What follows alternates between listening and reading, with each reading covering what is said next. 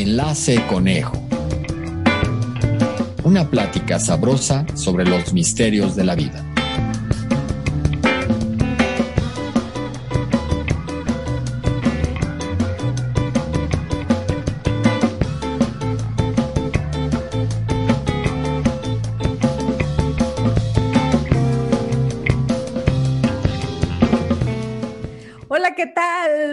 Entero? Bienvenidos a su podcast favorito, Enlace Conejo. Yo soy Laura Rivas desde la Ciudad de México Y yo soy Bernardo Rivas desde la ciudad de Seattle. y juntos vamos a tener una plática sabrosa sobre los misterios de la vida. ¿Cómo estás, Bernie? Bien, bien, Coneji. ¿Tú cómo estás? Pues bien, aquí dándole para adelante ya. Creo que ya se ve el final de la pandemia, fíjate. Sí, un poquito, ¿eh? Ya más, estoy conociendo más gente que ya, ya se vacunó. Nuestro eh, Q ya se vacunó para que no estén con el pendiente. Sí, los que estaban con el pendiente Q nos acaba de decir que ya se vacunó. Ya se vacunó la Q. Y pues sí, ya se ve la luz al final del túnel, ¿no, Coneji? Ay, qué bueno. No sé cuántos meses más va a durar, pero ya se siente un poquito. Sí, ¿eh? final. Entonces está muy bien. Pues a ver si te dejas venir o voy yo a México y hacemos un enlace conejo en vivo.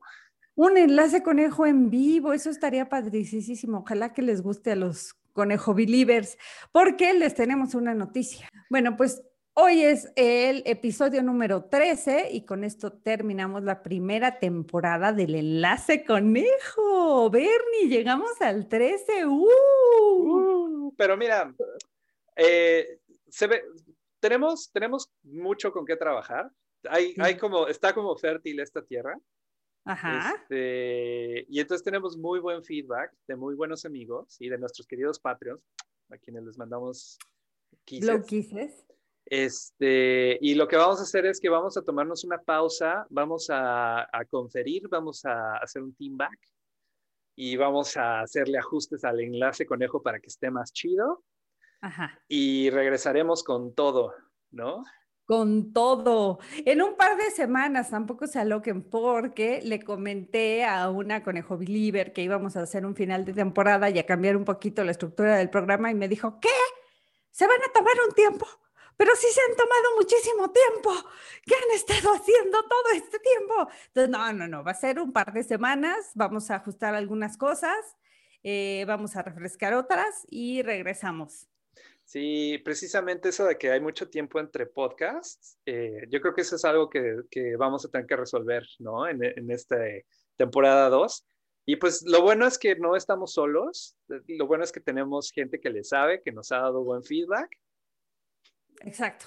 ¿No? Y ahora sí, es que no estamos solos, no estamos solos.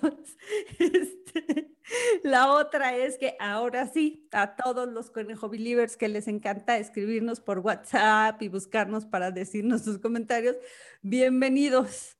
Ahora sí nos pueden decir. Y vas a ver que los conejos lo van a poner todo en el, en el YouTube, En YouTube, sí. Son- ¿no? Pero bueno, está bien. Hablando, hablando de YouTube, eh, recibimos mucho feedback de que pasamos mucho tiempo saludando gente. Así que ahí te va la, la versión abreviada de los saludos. Y tiempo. Ok, en YouTube tuvimos 60 vistas, en SoundCloud tuvimos 5 vistas, para un total de 500 reproducciones en SoundCloud. Muy Órale. extraño. Y hay gente que nos escucha en Perú, en Chile, en, en Europa. Ni siquiera me había dado yo tinta de que eso existía. Qué raro. Ajá, y son güeyes que ni conozco. Así que bueno, gracias, Blow Kisses, a, a la banda que ¿Tú ni- en Chile. Este, En Spotify, ocho reproducciones por un total de 300 en, todo el- en, toda la época, en toda la historia. Y van los saludos que por fin, Conejo Believer, son ustedes unos campeones. Nos escribieron todos por YouTube o Eso, por Facebook, así que ya se ve la banda. Blow Kisses a César Echegaray, Manuel Samperio y a Gino. Blow Kisses a Hugo Cano, que nos dejó un puntito. Como yo le pedí, bravo, Hugo Cano, muy bien. Hugo Eso. Cano Salazar, que es, creo que es primo, este, o sobrino. No sé si primo o sobrino, es que ese es el problema es sobrino, es sobrino. ¡Ah! Este, Bloquices. Gaby Franco, Bloquices. Carla Núñez, que nos dejó excelente feedback y es toda una trooper. Bono. Este, Edith Castrejón, que le dio share. Eso. Avilo, que nos dejó comentarios en, Instagram. Amamos a Avilo. Eh, a la banda Carrillo, que son Manuel Carrillo, Rosario Carrillo, tía. Eh, Eso, tía. Sí, ya dijimos a, a Gaby Franco, este, a Karina Curioca. Ay, sí, Cari, sí, sí, sí. ¿Conoces? Bueno, Bloquices. Y a mi brother, a mi brother eh, Oscar Nicolás Coral Carlín, alias el Coral. Muy bien, muy bien. Muchas gracias. Y esos fueron los saludos. Y ya, esos fueron los saludos. Estamos Es el minuto 6, 15 segundos y ya acabamos saludos. ¡Eh, bravo! Todos, Necesitamos un bravo. Bravo. bravo. Y entonces, Bernie, creo que andamos nostálgicos por el tema de hoy. ¿De qué vamos a hablar hoy? Uy, conejo, hoy vamos a hablar de algo que a todos los conejos nos une. Nos une. Nos rodea, nos, nos penetra. La vejez. Eh, bueno, no vamos a hablar de la vejez, vamos a hablar de envejecer específicamente. Exacto. Porque todos estamos envejeciendo toda la vida, ¿no? Desde que naces, estás envejeciendo. Y hay, cuando eres joven, hay signos, eh, no, no, no notas tu envejecimiento, simplemente como que creces, como que te vas expandiendo. Y después te empiezas como que a contraer, como que empiezas a cambiar, como que te empiezan a doler las rodillas. Entonces, eso es de lo que vamos a hablar el día de hoy, ¿no? De, de, envejecer, de cambiar, de darte cuenta de que eres un adulto, de darte cuenta que ya eres un viejito, de darte cuenta de, de, de que ya no eres la joven promesa, ni la joven revelación. Ya no te van a descubrir. Ya no. ¿No? Ya no, ya no vas a entrar a, las fuerzas básicas de la América. No, ya no aplicas para una convocatoria de jóvenes creadores, que es hasta los 35 años. Ajá, ya, ya no te dan becas en el CONACIT. Ya no puedes trabajar en un McDonald's, es hasta los 23. ¿Ah, sí? Sí. Eso no sabía. ya eres el ya eres elegible para, para ser este presidente o presidenta. Ya, también. Y sobre todo, cuando llega por ti Peter Pan, ya no llegas a nunca jamás con los niños perdidos, ya llegas con los piratas o con las sirenas. Bueno, quizás está más divertido. Yo digo que los pues indios se la pasan más chido, pero bueno vamos a hablar de eso. Yo investigué un poquito para darnos tantito contexto, pero en realidad hoy vamos a hablar de nuestra historia personal y la de los conejo believers, porque todos estamos pasando por este proceso. Entonces ya nos pasó a las conejas que nos, empezó, nos empezaron a decir señora. Y tú, así la primera vez es que, ¡ah! Pero además a mí me empezaron a decir señora a los 25, no tuvieron piedad. Ay, a mí también. ¿Sabes quién me dijo señor por primera vez? ¿Quién? Yo, un niño, estábamos jugando cascaritas en la calle. O sea, yo estaba todavía lo suficientemente joven para agarrar un balón y salirme con Gino a jugar en el parque una cascarita con quien ande por ahí. Y un niño empezó, señor, páseme la bola. Y, pues, ya se, siempre quise asesinar a un niño. Qué bueno que te ofreces, ¿no? Este Fíjate que alguna vez me metí a un gimnasio, pero yo tendría menos de 24 años. Todavía vivía con los papás. Se me ocurrió meterme a un gimnasio que se llamaba Gimnasio Popeye. en la Lomas Verdes. Ajá, Exacto, exacto. Ahí enfrente de las hamburguesas de Fuentes, en la avenida Lomas Verdes, estaba el gimnasio Popeye. Pues yo me inscribí y fui un día, un día fui. De entrada llegué y eso olía a patas de una manera que no entendías cómo. Horrible. Además, estaba decorado con Popeyes por todos lados, entonces, bueno, no, no, no me invitó al ejercicio, pero eso no fue lo peor. Lo peor fue que estaba yo esperando un aparato, ya lo desocuparon para hacer pompas, según yo, porque desde entonces ando con eso, ¿eh? César ahí. desde entonces, Ando con eso. Saludos a César Echegaray, que te resolverá. Me resolverá el problema este, y me dejará como Lin May. Bueno, pues este, eh, ocupé el aparato y llega un chico y me dice, señora, ¿ya no lo va a usar? Y yo, Pero yo andaría en mis 20. Señora tu madre. Eso fue suficiente para que no volviera jamás. no volví al gimnasio Popeye jamás. Ay, no, pues, crees? pues Blow Kiss es ese squinkle que te ahuyentó el ejercicio. Me ahuyentó del ejercicio por su culpa todo, todo, todo. No, pues. ¿Qué?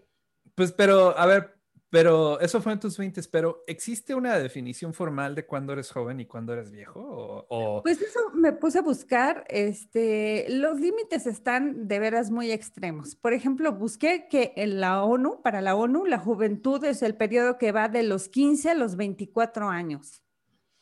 Este, en algunas otras organizaciones lo alargan hasta los 30 por el desarrollo del cerebro sin embargo, lo más serio que encontré, o lo más científico, fue un estudio de la Universidad de Stanford, en donde dice que a partir de los 34 años empieza a bajar la producción de proteínas en tu cuerpo.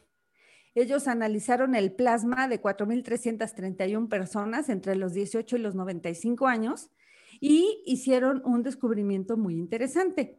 Nosotros pensamos que el, envejecimiento es progresivo, que vas envejeciendo cada día y un día te encuentras una cana y otro día te sale una arruga, pero ellos descubrieron que si bien hay este envejecimiento progresivo, hay tres picos importantes en la baja de proteínas, eh, que son a los 34, a los 60 y a los 78 años.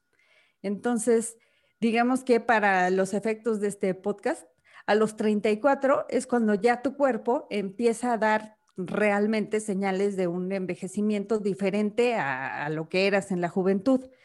Este, el Instituto Nacional de Geriatría dice que a partir de los 40 años hay un deterioro cognitivo en el cerebro, que este pierde su plasticidad, se hace más rígido, y que esto se explica porque los ciclos de reproducción de las células son limitados, no, no son este, todo el tiempo, entonces conforme vas envejeciendo se van reduciendo. Pero mm. en todos dice que esto se puede revertir con ejercicio y manteniendo, sí, caray, una sana alimentación y manteniendo tu cerebro activo, todo el tiempo tienes que estar aprendiendo cosas nuevas Incluso por ahí, esto no lo leí en ningún estudio, alguien me lo contó, este, que decían que es muy bueno para ejercitar el cerebro, hacer cosas que no haces comúnmente. Por ejemplo, si siempre tomas agua con la mano derecha porque es tu mano dominante, toma con la izquierda. Si mm. siempre te vas por la misma calle, porque es la calle más rápida y la que ya conoces, busca nuevas rutas. la cosa es estar todos los días haciendo un pequeño paso para salir de tu zona de confort. Mm, qué este, cagado. Y eso está interesante, ¿no? Desayuna otra cosa, vete por otro lado, intenta hablar con alguien con quien no hablas, porque también vas cayendo como en pequeños nichos en donde está tu zona de confort y ya de ahí no te mueves, ¿no? Dicen que los humanos somos animales de costumbres.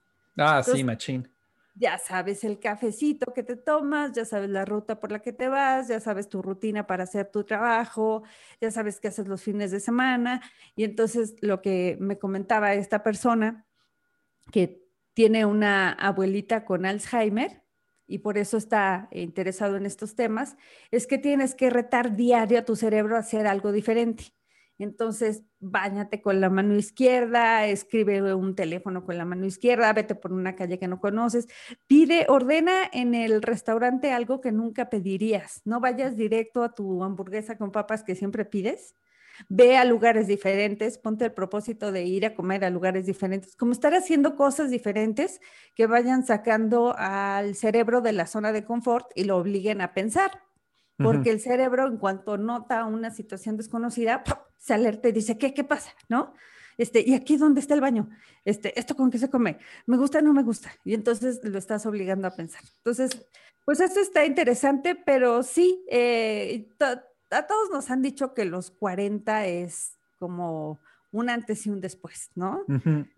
Ahora dicen que los 40 son los nuevos 30, pero cierto es que el ginecólogo, que el médico, que el urólogo, todos te dicen, ah, sí, después de los 40 ya te tienes que hacer tu primer mastografía.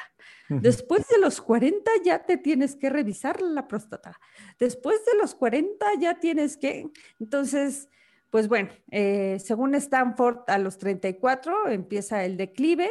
Según el Instituto Nacional de Geriatría, a los 40. eh, pero digamos que por ahí andamos, conejo believers. Pues ya se aproxima, ¿no? Eso que Eh, sienten, ese temblor en las rodillas, ese rubor en sus mejillas, no es Es- COVID. es el es que saben que te tienen que ir a checar la próstata. Es la Este, es verdad. Ay, pues sí, yo eh, algo que he notado es que conforme pasan las generaciones, se va como que extendiendo un poco la adolescencia, ¿no? Ujú. O sea, pues tú lees libros de cómo era la gente hace mucho y o ves películas o lo que quieras y pues sí a los veintitantos ya eras una- un adulto hecho y derecho, ¿no? Claro, ya tenías hijos y todo. Exacto, ¿no? Cualquiera, los roles, por cuestionables que sean los roles que tenían los hombres y las mujeres en la sociedad hace muchos años, eh, la madurez incluía tener hijos y hacerte cargo de una familia, ¿no? Dependiendo de si eras hombre o mujer. Y para los 25 ya tenías que estar así completamente establecido, ¿no? Y entonces se hablaba de las mujeres quedadas o se hablaba de los hombres que no, que no valían la pena porque no tenían trabajo, no tenían una esposa, ¿no? Y ahora los, tengo amigos que a sus 35 años apenas están viendo qué pedo, así de, ah, pues creo que debería salirme de casa de mis papás, ¿no? O cosas así. Este, entonces, pues sí ha cambiado, ¿no? Pero, pero eso que nos cuentas en el estudio, definitivamente, yo creo que no importa quién seas, es, es verdad, ¿no? Te empiezan a doler las rodillas, se te empiezan a olvidar las cosas, ¿no? Exacto, vamo- vamos a platicar un poquito de eso, porque además son eh, pues sucesos biológicos que te ocurren y te sorprenden. Por ejemplo, cuando me salió mi primera cana, Ah, no mames. yo no tengo muchas canas, este, me salen aquí un poquito, este, en al- alrededor de la frente, pero en general no, no soy muy canosa. Sin embargo, pues ya son pequeños mechoncitos de canas, ¿no? Ya no son tres, cuatro. Me salió mi primera cana como a los 26 Madres. y me la vi y me espanté. Dije, ¡ah! ¡Una cana! Y me la arranqué. Ajá. Y la seguí arrancando hasta que ya son un grupito como de unas 100 y pues ya no me las arranco, ya me las pinto. este, eso me, me infartó. Eh, cuando me empezaron a salir arrugas en los ojos, también, ¿no? Empiezas a buscar la crema, em- empiezas a ver, oh Dios, empiezas a notar que tu cuerpo cambia día con día. y Claro. que ya no eres la misma y te preguntas, ¿qué será? Yo vivo una batalla diaria con las canas en la barba. A ver. Este, no, pues me las arranco todos los días. Pues llega un día, un momento en que ya no te las puedes arrancar porque ya son muchas. Sí, exactamente. Tienes que decidir si te las pintas o te las dejas. Sí, tengo, yo, mis canas me empezaron a salir también como a los 28, 29, pero en la nariz, porque yo no, no usaba barba y me dejé la barba como a, partir de los 30 me empecé a dejar la barba y noté el canerío, ¿no? Dije, ah, siempre han estado ahí, nada más que no las veíamos. No las había visto. Ajá, y ya recientemente me empezaron a salir aquí en los, eh, como enfrente de las orejas, este, en las sienes, y pues ya esos ya las dejo, ¿no? Ni modo que me las arranque. Sí, otra cosa que es muy loca cuando te empieza a pasar es lo que dices, lo del dolor en las rodillas. Ujú. Fíjate que yo tengo unas rodillas que predicen el clima. entonces me duelen cuando va a llover. Pero además me duelen mucho, que tengo que calentar la almohadita de semillas de, de masaje y ponérmela en las rodillas para que se me calme el dolor. Bueno, pues es algo que no me pasaba. Fíjate que yo tengo la fortuna de vivir en un lugar donde ir a esquiar es como ir a remar a Chapultepec. Ajá. Y entonces cuando empecé a esquiar, pues tenía yo mozos 24 años. Ajá. Y era así de, "Uh, uh, ay, me caí, me puse un vergazo, no pasa nada, me levanto porque soy de hule, ¿no? Hoy en día, en primera duro mucho menos, ¿no? Antes Ajá. podía esquiar todo el día, entonces, ah, un par de horas y vamos a comer. Este, y después me duelen las rodillas porque vas haciéndole así todo el tiempo. Sí. Y si me caigo, se acabó el día.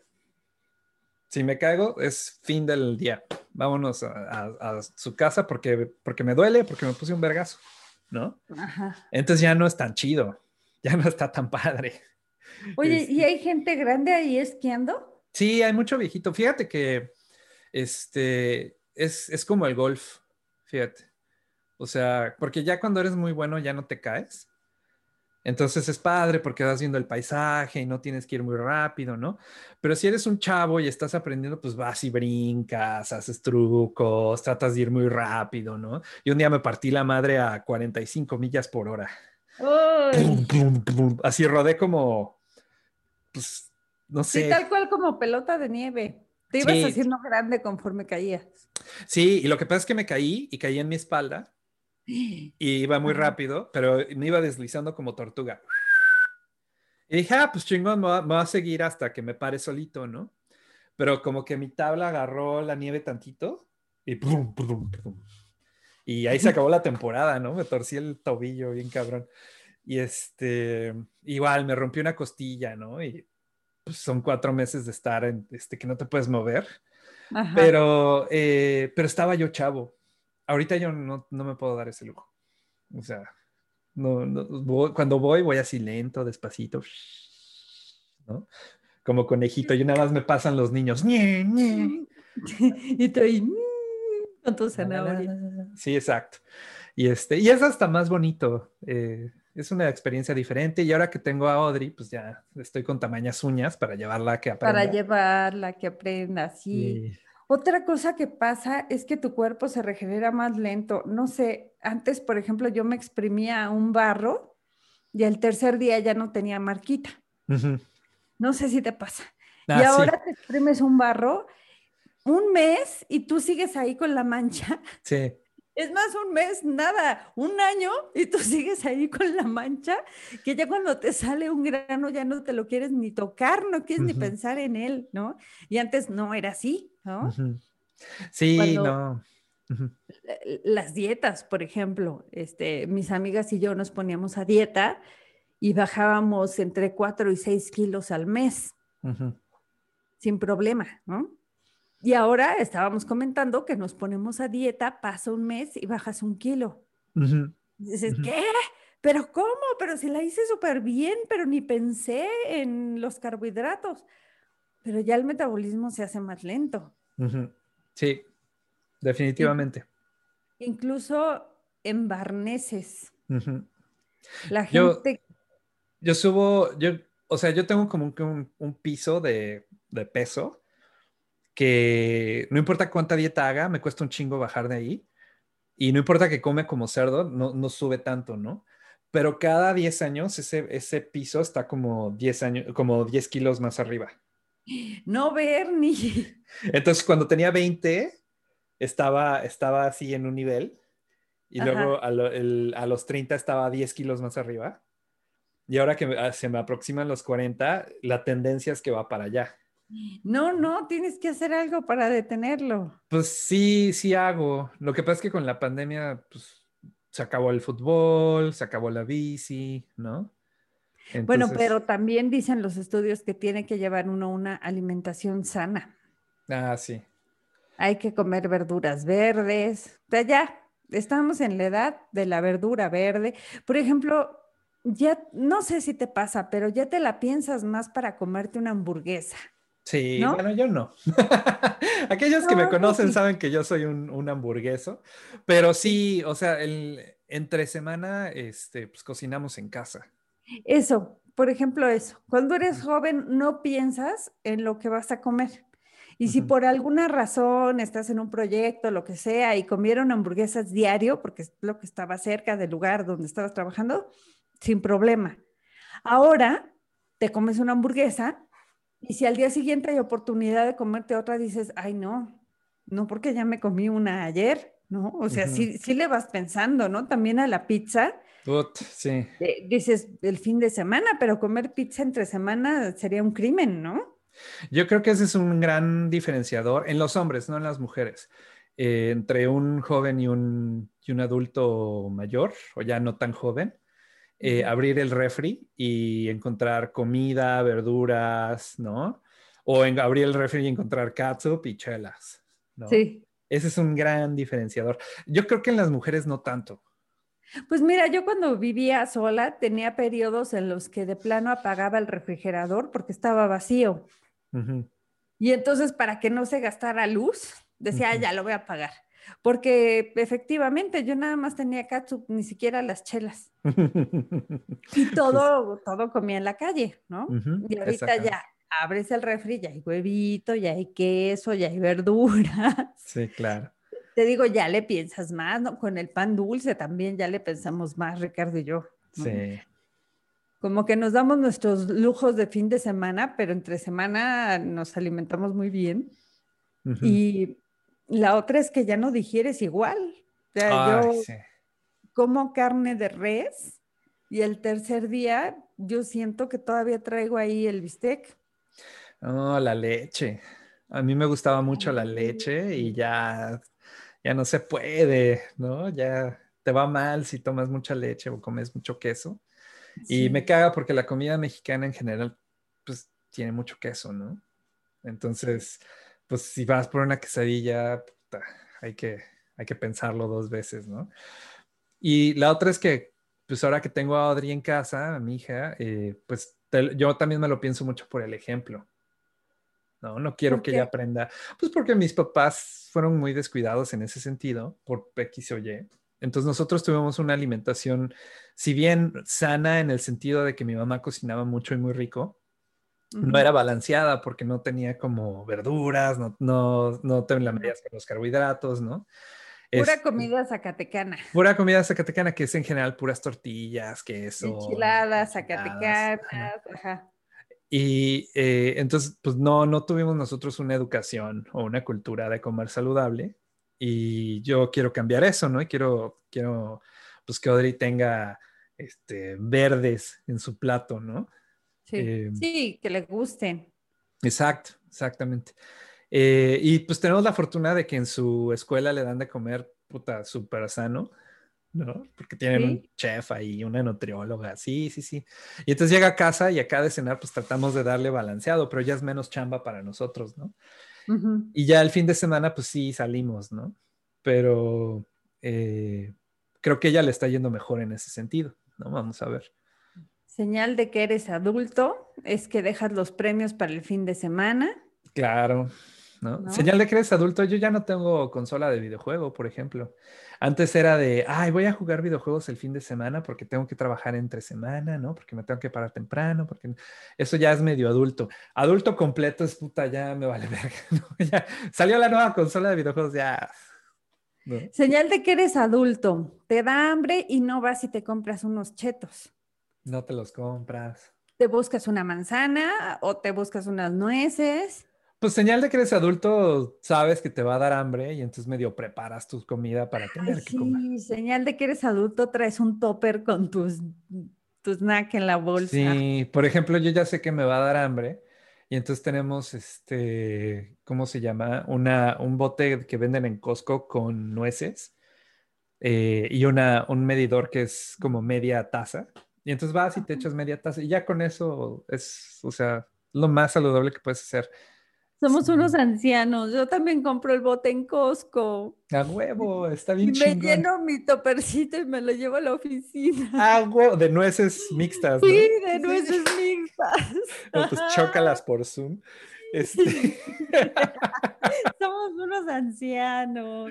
Ahí te va, otra de ancianos, otra de ancianos este, tratas de cocinar cosas que duren un chingo, así, por ejemplo, una hoyota de sopa, ¿no? una cacerolota de lasaña, ¿no? Este... Pero no es por flojo, es porque te cansas. Te cansas, claro, y no puedes estar tragando en la calle. Exacto. Entonces, algo que te saque dos, tres topperwares, ¿no? Que te cubra un par de días. Sí, sí, sí. Este, señal de que eres adulto. Fíjate que yo voy al súper y, llego exhausta. Entonces metemos todo a, bueno, la, la, cena y todo, y luego yo me tengo que recostar un momento para recuperarme. Porque me cansa ir al súper. Pues sí, yo tengo algo muy similar. Este, siempre que tenemos a Audrey en casa, eh, si por X o por Y alguien tiene que trabajar, porque Audrey se queda en casa siempre que le, le da tos o tiene moquitos en la nariz. Con esto del COVID es a la chingada. Se va a la casa, que le hagan su prueba de COVID y nos vemos en 48 horas. Este, entonces alguien tiene que cuidarla, alguien tiene que jugar con ella, ¿no? Este, ponerla a dormir la persona que lo hace a la hora de la cena tiene permiso de irse a dormir. Porque se cansa. Porque terminas hecho pomada, ¿no? Y ni siquiera es como que Audrey nos traiga para arriba y para abajo, simplemente es sentarte con ella, leer un libro y después llevarla a que juegue afuera, ir, por, ir a caminar, ¿no? Este, jugar con su resbaladilla, lo que sea, es, es increíblemente cansado para nuestros eh, ancianos cuerpos de 35, de 35 y 36 años. Y, este, y Audrey todo el día así, Con la superpila. Oye, esto nos da pie para hablar de otra cosa. Sin embargo... Es hora de la historia de Q del día de hoy. Historias de Q. El pensamiento mágico de Jerez, Zacatecas.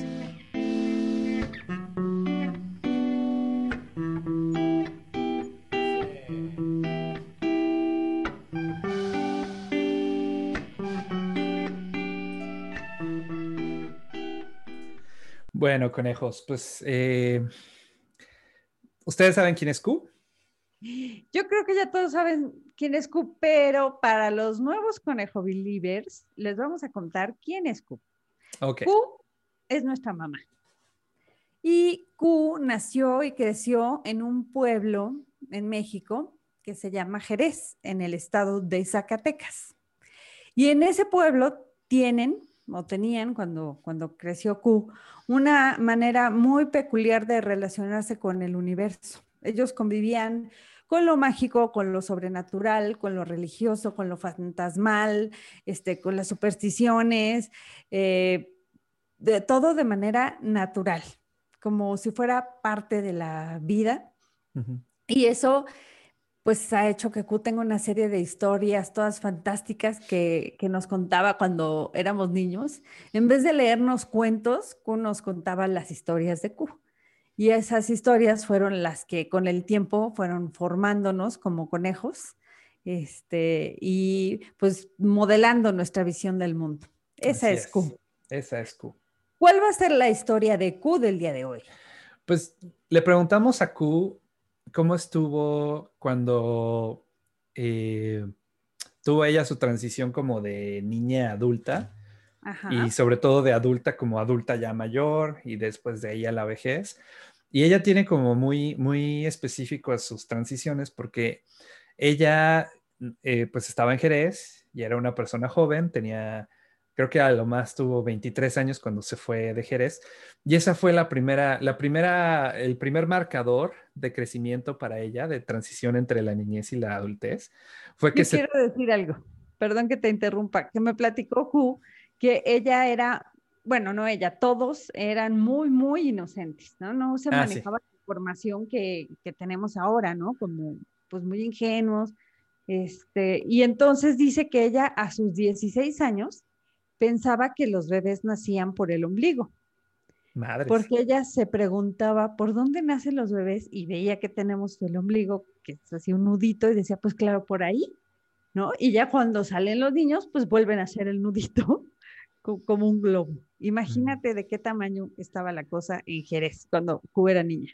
Pues sí, era, pues como dices, ¿no? Es, es un pueblo mágico, supersticioso, con creencias, ¿no? Y muy, muy eh, separado quizás en su propio mini universo, ¿no? En su mini, eh, pedazo de la realidad, pues podías creer eso a los 16 años, ¿no?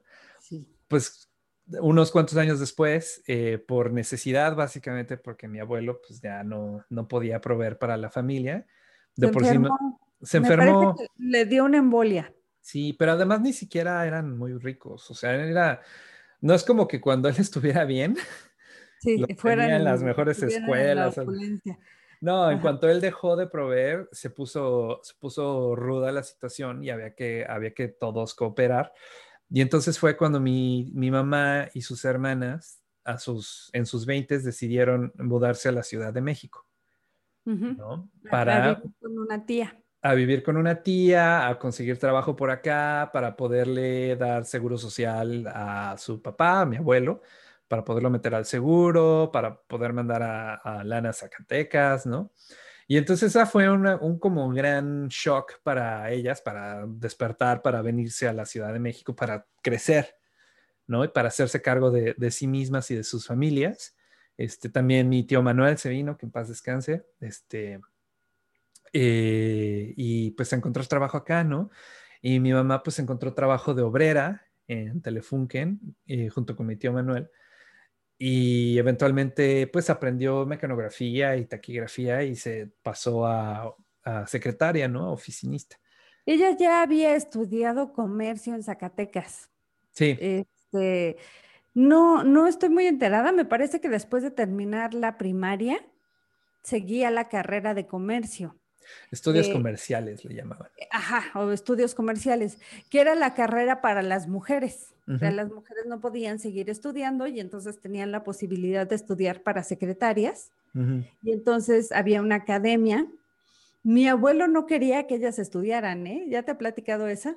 Pues le Este, preguntamos y dijo que no, que él esperaba que se casaran, ¿no? No, no, pero que les decía que para limpiar colas de bebé no se estudia. Ah, claro. Sí. Entonces, este, pu- eh, no quería que ellas estudiaran, pero bueno, pues igual eran muchas, eran jóvenes, se aburrían, y mi abuelita les permitió ir en las tardes a estudiar comercio.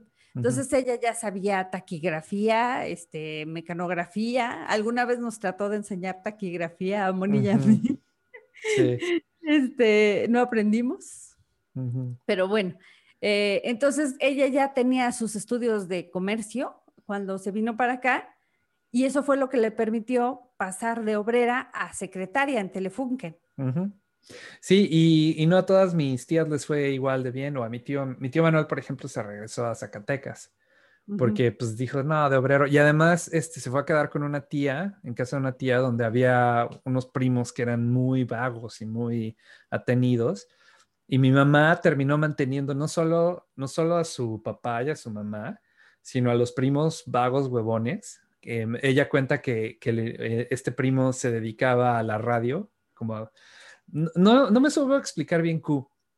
Suena que él tenía una radio civil, Ajá. ¿no? Entonces nada, pues encuentras una frecuencia y estás ahí diciendo pendejadas y hablando con alguien más, ¿no? Sea, En realidad no sabemos, pues, no, porque no, yo le pregunté si le pagaban por lo que hacía en la radio, pero pues, Pues, dice no. que no, no sé cuál. ¿Qué tal que era comunista y estaba pasando información? pues sí, o igual, no sabemos. no El asunto es que era, era una persona que no metía dinero a esa casa y entonces eh, tuvo que salir de ahí porque Sí. ella tenía la responsabilidad con sus papás, ¿no? Exacto, y entre ella y sus hermanas pues mandaban lana. Por ahí una tía se fue a Estados Unidos, este, por lo mismo, se fue muy chica, no le gustó, se regresó, pero regresó a trabajar a, a la Ciudad de México, ¿no? Este, y eventualmente se fueron casando y fueron armando sus familias.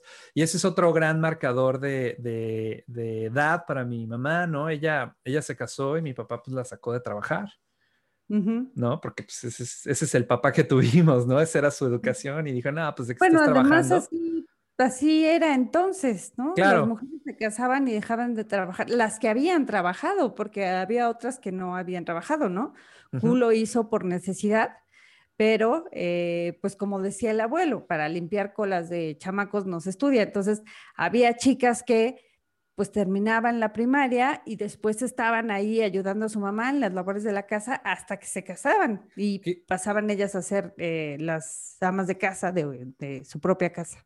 Que ese es el caso de una, de, de- me parece que la más grande de mis tías, ¿no? Se casó y mi tío se fue a, a trabajar a Estados Unidos y ella se quedó en Zacatecas y pues no trabajó, ¿no? Ella se dedicaba al hogar, ¿no? Sí, a Eh, cuidar a sus hijos. y a sí, cuidar a sus hijos. Era lo que el rol de la mujer entonces, ¿no? No había tantas oportunidades de trabajo incluso para mujeres. Ajá. No las hay todavía, pero entonces menos, ¿no? Entonces, pues bueno, eso, eso fue lo que nos contó Q, que se dedicó, nos decía, a educar a sus hijos. Según ella. Pero es que le da risa, porque dice, yo me a, a educarlos y se ríe y dice, bueno, según yo. Dice, bueno, es que creo que no lo hice muy bien. ¿Por qué, ¿Por qué dices eso, Q? Es que son ustedes muy revolucionarios, muy intelectuales, no se parecen nada a mí. Eso le parece una derrota a Q. Mi mamá. No, bueno, es que una vez llegué yo, estaba leyendo un libro que se llamaba La Biblia en Europa, que no lo tengo y quisiera conseguirlo, pero eh, cuestionaba pasajes de la Biblia, ¿no? Y decía, ¿por qué sí? ¿Por qué no? Y entonces yo llegué de la universidad a contarle a Q, mira mamá, qué tal cosa. Y me dijo, ay, hija, me arrepiento de haberte mandado a la universidad. Ve nada más lo que te están enseñando. No mames. Para que Pobre vean, conejos, que cuando, cuando se pongan punks porque, por el sexismo y lo que sea, hay que recordar. Yo, yo voy a, voy a morderme la boca y voy a decir, Q, Q, Q se quejó de que mi hermana fue a estudiar a la universidad. Subimos conejos pioneros, subimos, subimos. No, pues tiene bien poquito tiempo, ¿no? Que, que hay estas oportunidades para las mujeres. Pero volviendo al tema, Eh, Q eh, pues se casó y dejó de trabajar y entonces entró a una etapa nueva de su vida en la que tuvo hijos. Y esa etapa duró hasta que más o menos estábamos en la adolescencia nosotros. Bueno, ustedes estaban más grandes, yo estaba todavía niño. Cuando ella se tuvo que hacer cargo de su mamá de tiempo completo. Y esa es otra pinche etapa de la, de la vida de Q, en la que Sí. ya, ya no es una, ya no es joven, ya es absolutamente una persona grande o vieja. Pero ella lo, eso empezó como a sus 40, un poco, quizás al- a la segunda mitad de sus 40 y, y empezó una tercera etapa de su vida que duró hasta que falleció mi abuelita, en la que Q pues ya era una persona sola, se separaron mis papás y entonces ya es su vejez. ¿no? Entonces eh, esos, esos fueron los, los eventos que determinaron las etapas de la vida de mi mamá, básicamente de, de Q. Pero bueno, pues así, así las historias del pueblo. Oigan, tenemos algo muy bueno que decirles, una noticia bien padre sobre los orígenes zacatecanos de Bernie. Ah, ¿esto sigue siendo historia de Q o qué? Sí, sí, dilo rápido, rápido, rápido. Ay, pues nada, me hice el, el- la prueba esta de, de ADN de Ancestry.com y dice ahí que soy 53% de Zacatecas, 30 por, 36% de algún lugar de España Ajá. y el resto es como perro callejero, ¿no? Este, del norte de África, de eh, Chile, de Gales, de Escocia, ¿no? De, eh, no tengo nada de asiático, eso sí. A mí lo Eh, que me sorprendió es lo pre- la precisión de los estudios. 53% zacatecano, ¿no? Y yo, ja, me dio mucha risa. Pero además eh, de ese 53%, 25% es del sur de Zacatecas Ajá. y el, resto, el otro 27% es del centro de Zacatecas. Así de cabrones están. Tenemos que investigar cómo están ahí los, los parientes. Y además, y además me, me dijo, ah, y estos son la- las otras personas de esa área que, que se han hecho esta prueba que pueden ser tus parientes. Y me puso ahí unos nombres, ¿no? Entonces ya, ya les empecé a mandar mensajes, así de, oye, Y a pues, una de esas personas conoce mi mamá. mi mamá conoce a una de esas personas. Qué cabrón Exacto. están, ¿no? Está interesantísimo esa Sí. prueba del ADN. Y bueno, pues esta fue la historia de Q del día de hoy.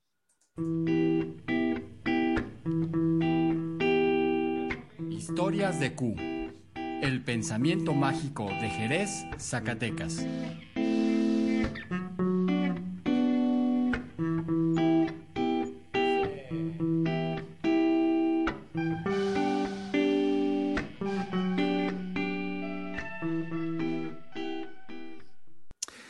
Bueno, conejo, pues como todo mundo sabe, de este, pues, de este programa no te vas sin aprender de un libro. Así es. A ver, platícanos, ¿qué, libre, qué librejo? A leer un poquito de Alichu Macero. Alichu Macero nació en Acaponeta, Nayarit, en 1918 Mm, y murió en el 2010, o sea, ya murió grande. Fue 92. becario del Colegio de México, del Centro Mexicano de Escritores, académico de la lengua desde 1964. Recibió los premios este, Javier Villaurrutia, el Premio Internacional Alfonso Reyes, el, Premio Nacional de Ciencias y Artes, el Estatal de Literatura Amado Nervo, Belisario Domínguez, etcétera, etcétera, multipremiado. Y además se dedicó a escribir acerca de la poesía mexicana y a este, hacer estudios sobre poetas como Ramón López Velarde y Javier Villaurrutia, que aquí en este podcast somos fans de ambos poetas. Y entonces hay quien dice que él heredó la tradición de estos poetas y que siguió eh, con la tradición de, Javier Villaurrutia.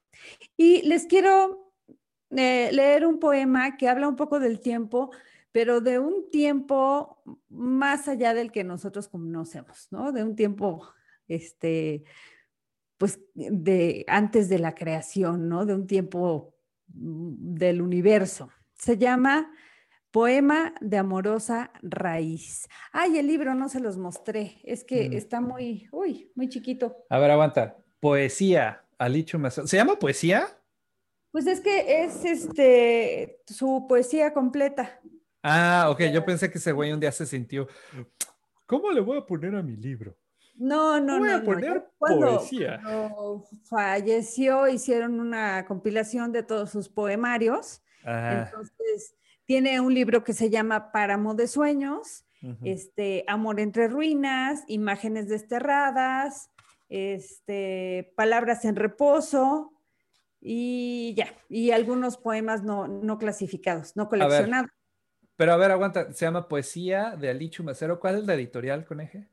El Fondo de Cultura Económica. Ah, muy bien, molto bene. Bueno, pues ya saben, y si no lo saben, se los aviso. eh, abajo en la descripción del episodio van todas las ligas a todas nuestras recomendaciones.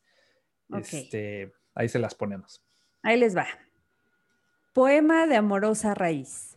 Antes que el viento fuera mar volcado, que la noche se unciera su vestido de luto y que estrellas y luna fincaran sobre el cielo la albura de sus cuerpos, antes que luz, que sombra y que montaña miraran levantarse las almas de sus cúspides, primero que algo fuera flotando bajo el aire, tiempo antes que el principio, cuando aún no nacía la esperanza, ni vagaban los ángeles en su firme blancura, cuando el agua no estaba en la ciencia de Dios, antes, antes, muy antes, cuando aún no había flores en las sendas, porque las sendas no eran ni las flores estaban, cuando azul no era el cielo ni rojas las hormigas, ya éramos tuyo.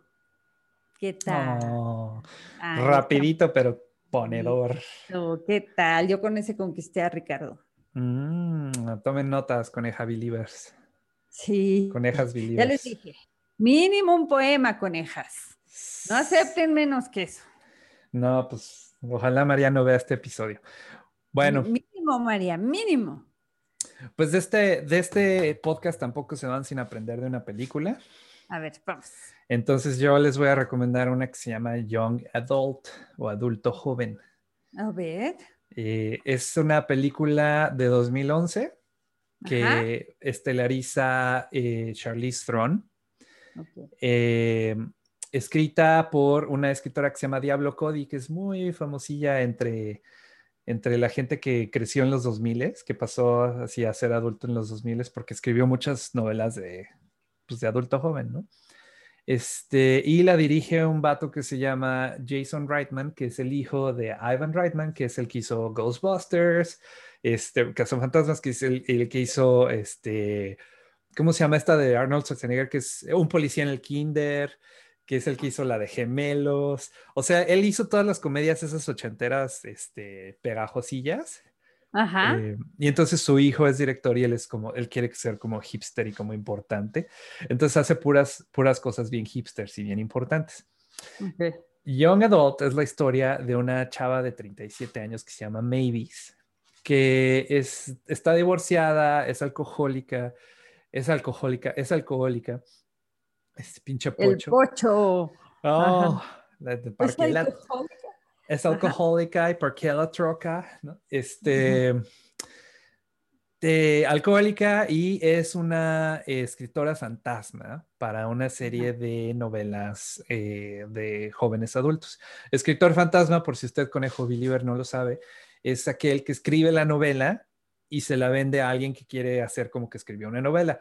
Por ejemplo, si tú eres Barack Obama y eres presidente de Estados Unidos y tienes que hacer un libro de cómo te fue, pues no vas a escribir el puto libro porque eres Barack Obama. No, Que todo no el día, tiempo. todo el día estás en chinga. No tiene- ah, entonces, un escritor fantasma eh, te escribe el libro a partir de entrevistas contigo, a partir de andar contigo todo el día, ¿no? Y entonces esa persona lo escribe y luego tú nada más lo firmas y sale el libro de Barack Obama. Bueno, Bueno, pues, incluso los escritores encumbrados, muchos tienen grupos de escritores fantasmas, ¿eh? ah, Y ellos ya nada más les dan el toque y firman el libro. Exactamente, exactamente. Búsquenle. Este, eso del escritor fantasma es muy, muy, eh, eh, ¿cómo se llama? Muy común. Exacto. Bueno, pues esta, esta chava era escritora fantasma de, de una eh, señora que escribía eh, eh, novelas de, de jóvenes adultos. Y pues tiene que acabar su, su último libro porque ya van a cancelar la serie. Y entonces está como depre y pues ya sabes que es alcohólica y cada día amanece con un güey diferente. Y este... Y entonces un día recibe un mail, esto es en los 2000 tempranos, recibe un mail con la foto del el hijo de el que fue su novio en la prepa. Eh, y como que le ganó la nostalgia y dijo, este, puta, ese güey era mi, era mi hit, ¿no? ¿Cómo no acabé con él? Y entonces en su locura, en su depresión de estar sola y alcohólica, sintió que esta foto que le llegó por mail en una cadena Ajá. era como una invitación de ese güey a reconectarse. Cuando en realidad, pues cuando tienes un hijo, le mandas así a todo Sí, mundo sí, la sí. foto de tu bebé, ¿no? Sí. Entonces agarra sus cositas y se va de Minneapolis a su pueblo natal. Ella es una chava que, que en la prepa fue como la más guapa y además era escritora y era la más popular y era una completa hija de puta. Y entonces andaba con el capitán de la, del equipo de fútbol, ¿no? Entonces eran así como, como en vaselina. Sí, sí, Entonces, sí, sí, sí. Y, pero era, era de un pueblo pedorrín en, menos, en Minnesota y entonces ella no podía eh, quedarse en el pueblo, ¿no? Entonces ella se fue a la gran ciudad, ¿no? Y entonces e, es, es, esta persona que, oh, sí, ella se fue a la ciudad porque pues ella era mejor que nosotros, ¿no? Entonces eh, se regresa de la gran ciudad a su pueblo natal para tratar de, de echarse a este, a este chavo, ¿no? Y este chavo pues tiene su casa y su familia y sus amigos y está muy cagado porque su esposa incluso tiene una banda de rock con otras mamás. Ajá. Entonces todas las mamás se juntan y hay una mamá baterista y una mamá bajista y tocan así en, el, en la iglesia a la que van, ¿no?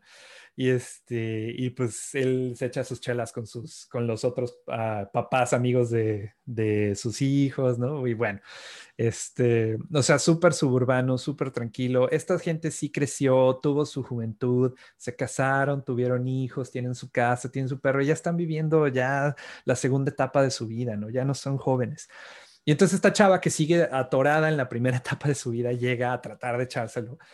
Y pues se da así, es un crash, es un es, es, es, como ver un coche estamparse con una, un muro indestructible, ¿no? Y la pobre se con, enfrenta a todos esos traumas que no le han permitido crecer, ¿no? Ajá. Y lo peor es que se encuentra con un chavo parapléjico, que era al que todo el mundo molestaba en la prepa, eh, que ella ni se acordaba de su existencia. Y este chavo, pues la idolatraba, ¿no? Este, recordemos que ellos crecieron en los 80. Sí, eh, sí. Y este chavo pues se vuelve su mejor amigo porque es el único cabrón que puede hablar con ella, porque él es cínico, es parapléjico, entonces ya está como abandonado por la sociedad de por sí. Uh -huh. Y vive solo con su hermana, quien se hace cargo de él, y ninguno de los dos se casaron jamás, ¿no? Y entonces, eh, pues ella eh, tiene conversaciones muy interesantes con él porque los dos tienen un punto de vista de la vida muy diferente y los dos no pudieron crecer por, por distintas razones. Él no pudo crecer porque nadie lo quería por parapléjico, ¿no? Entonces está como abandonado por la sociedad por eso. Y ella no podía crecer porque tenía esta imagen que tenía que proteger, ¿no? Entonces está buenísima la peli, tiene una gran conclusión en la que, pues, su realidad contra la realidad del, del chavo que quería recoger se enfrentan por fin y pues se ve lo ridículo que es ella en realidad, ¿no? Lo triste. Y todo el mundo en lugar de enojado con ella se, sintieron hasta como mal, ¿no? Es lo que te iba a decir, se escucha súper triste la Está súper triste su caso, pero, pero, eh, pues hay crecimiento, es lo padre de la peli, que, que hay como crecimiento y hay una definición de, de, qué, de qué es lo que no le permitió crecer, ¿no? O envejecer, si, si quieres. Oye, ¿y para qué, para qué día, para qué mood la recomiendas? Este, pues es comedia ligera. Tiene muchos chistes, tiene mucho humor. Eh, eh, sí, tiene un tema fuerte, entonces, pues eh, te puedes ver identificado o identificada en, en ella o en, o en, la gente que la rodea, porque hay, hay, un, como un personaje por cada estereotipo, ¿no? y las conversaciones, es como un poco intelectual también, porque las conversaciones de, que tiene ella con el chavo parapléjico, eh, son muy reveladoras, son, eh, tratan los temas de, por qué crecimos, por qué no crecimos, quién me amaba, quién no me amaba, ¿no? ¿Te amas a ti mismo? ¿No te amas a ti mismo? ¿Te gustas?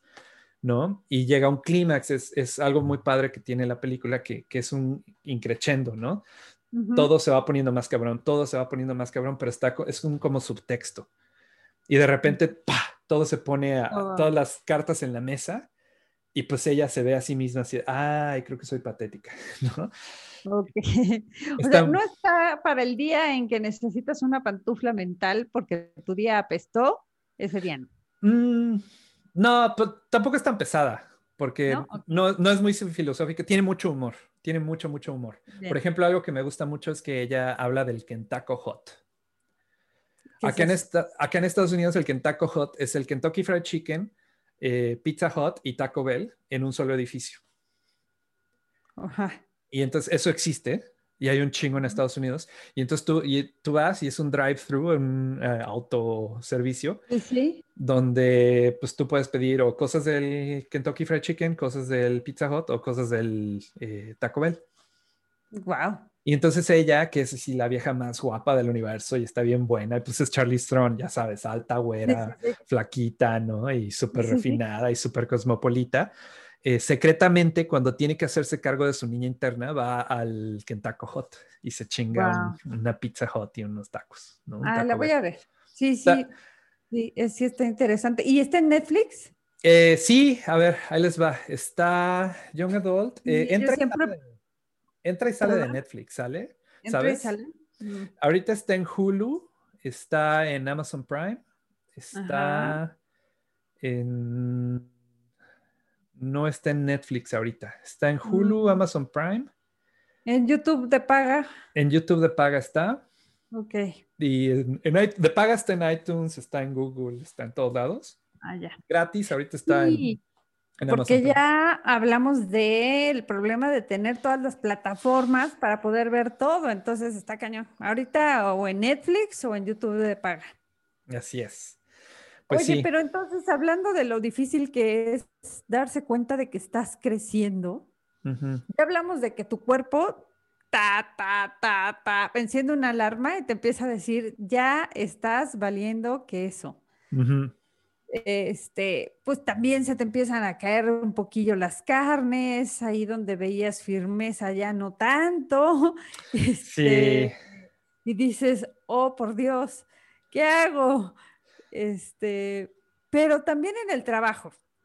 Uy, en el trabajo para mí ha sido de lo más, yo creo que antes que el cuerpo fue el trabajo para mí. Sí, mm, mira qué interesante. Eh, lo, le, los ingenieros de software son jóvenes, casi por definición. Tú vas a Facebook, te paras por Facebook y son puros squinkles entre 22 y 28 años, los ingenieros. Los jefes son entre pues, 28, 29 a 35, 36, ¿no? Y ya Ajá. los ejecutivos están entre 35 y 45 años y no hay nadie de 50, ni Mark Zuckerberg Ajá. tiene 50 años, ¿no? Así es. Ajá. Entonces yo vivo con la ansiedad de que hay un hoyo negro, hay un monstruo de espagueti que se come a los ingenieros de software que cumplen 50 años porque no existen, Ajá. no ajá. están, no hay, ¿no? Sí, Solo medio los jefes son cincuentones, pero así un ingeniero de software que haga lo que yo hago, que se siente junto a mí, que llegue, ¿qué pedo, Bernie? ¿Cómo estás? De 50 años nunca, en jamás sí, lo he conocido.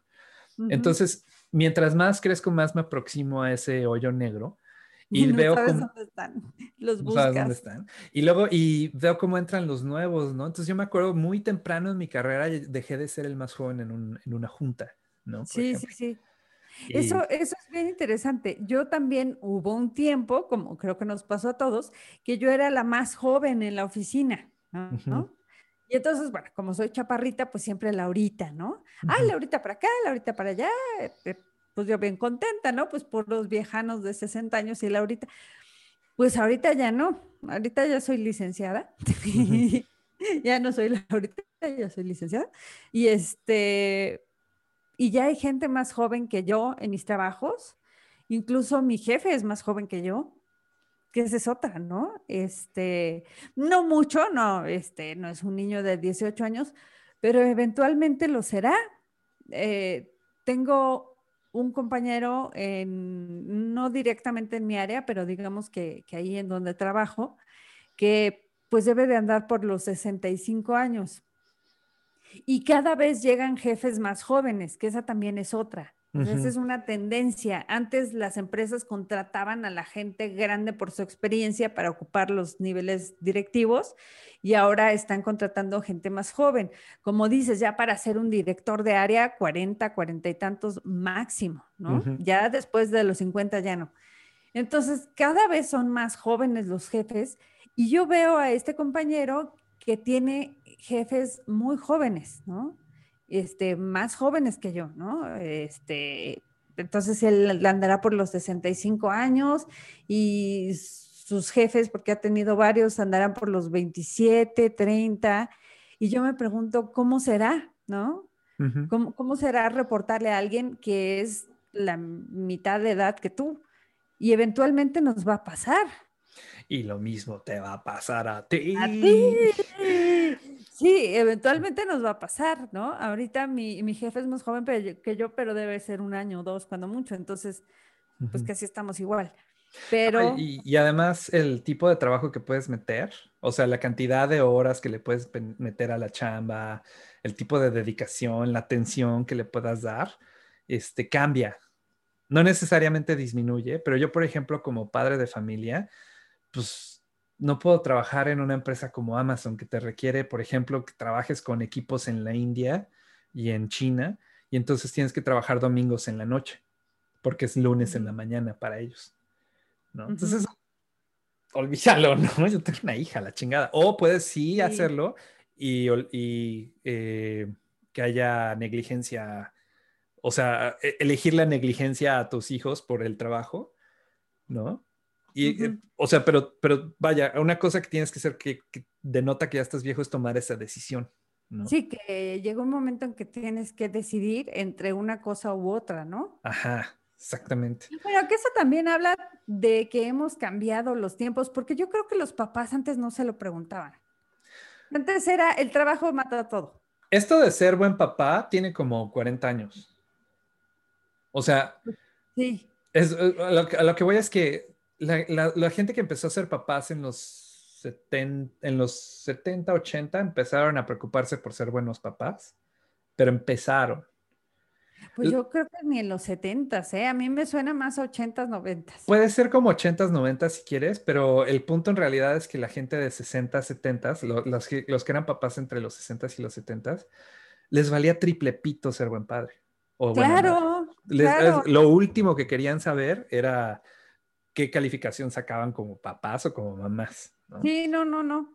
Y entonces ahí no se tenían que preguntar los señores si querían un trabajo que les dejara tiempo para su familia. Ellos solo querían no. un trabajo, ¿no? Exacto. Entonces, pues ese también es un dilema de, de- pues de la época actual, ¿no? Sí, no, ahora, ahora yo estoy súper involucrado con mi hija, ¿no? Está cabrón el nivel de, de, involucramiento que yo tengo, al punto que cuando vino mi papá a ver a Audrey, pues, se quedó así, órale, tú cambias pañales, órale, tú también le das de comer, te toca darle botella a media de, a medianoche, ¿no? O sea, no, en serio sorprendido. Sí, porque pues todo eso lo hacía Q, ¿no? ¿Cómo?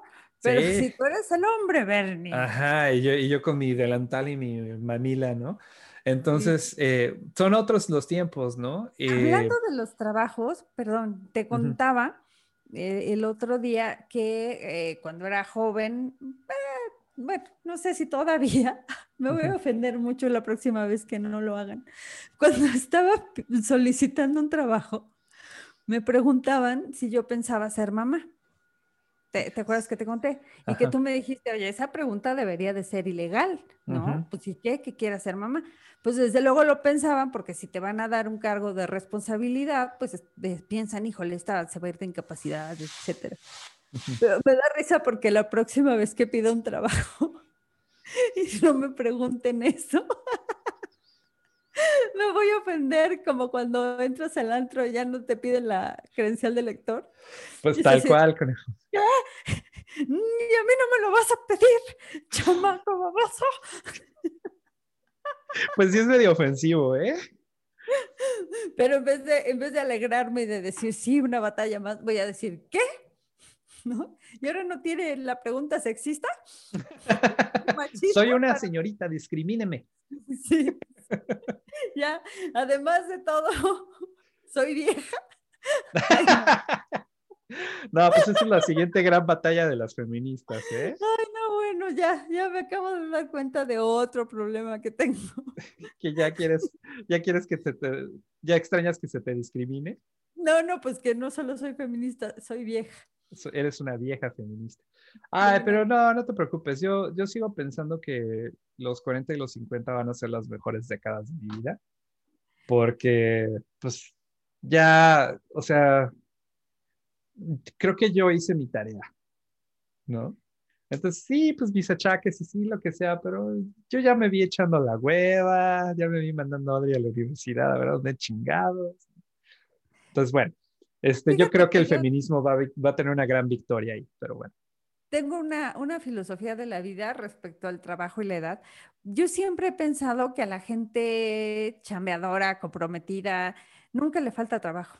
No, para nada. Este, Ahora sí que conejos no es por presumir, pero a mí siempre me han llamado para trabajar. O sea, cuando he dejado un trabajo por una circunstancia o por otra, alguien me habla y me dice, oye, te invito a trabajar, porque alguien ya me vio y dice, ay, no, pues esta persona vale la pena como colaborador. Entonces, estoy muy convencida por mi experiencia de vida que si eres trabajador y comprometido, nunca te va a faltar trabajo. Yo creo que esa es otra señal de, que te estás poniendo viejo, es el tipo de incertidumbre que pudieras, que tienes de joven, ya de viejo te vale madres, ¿no?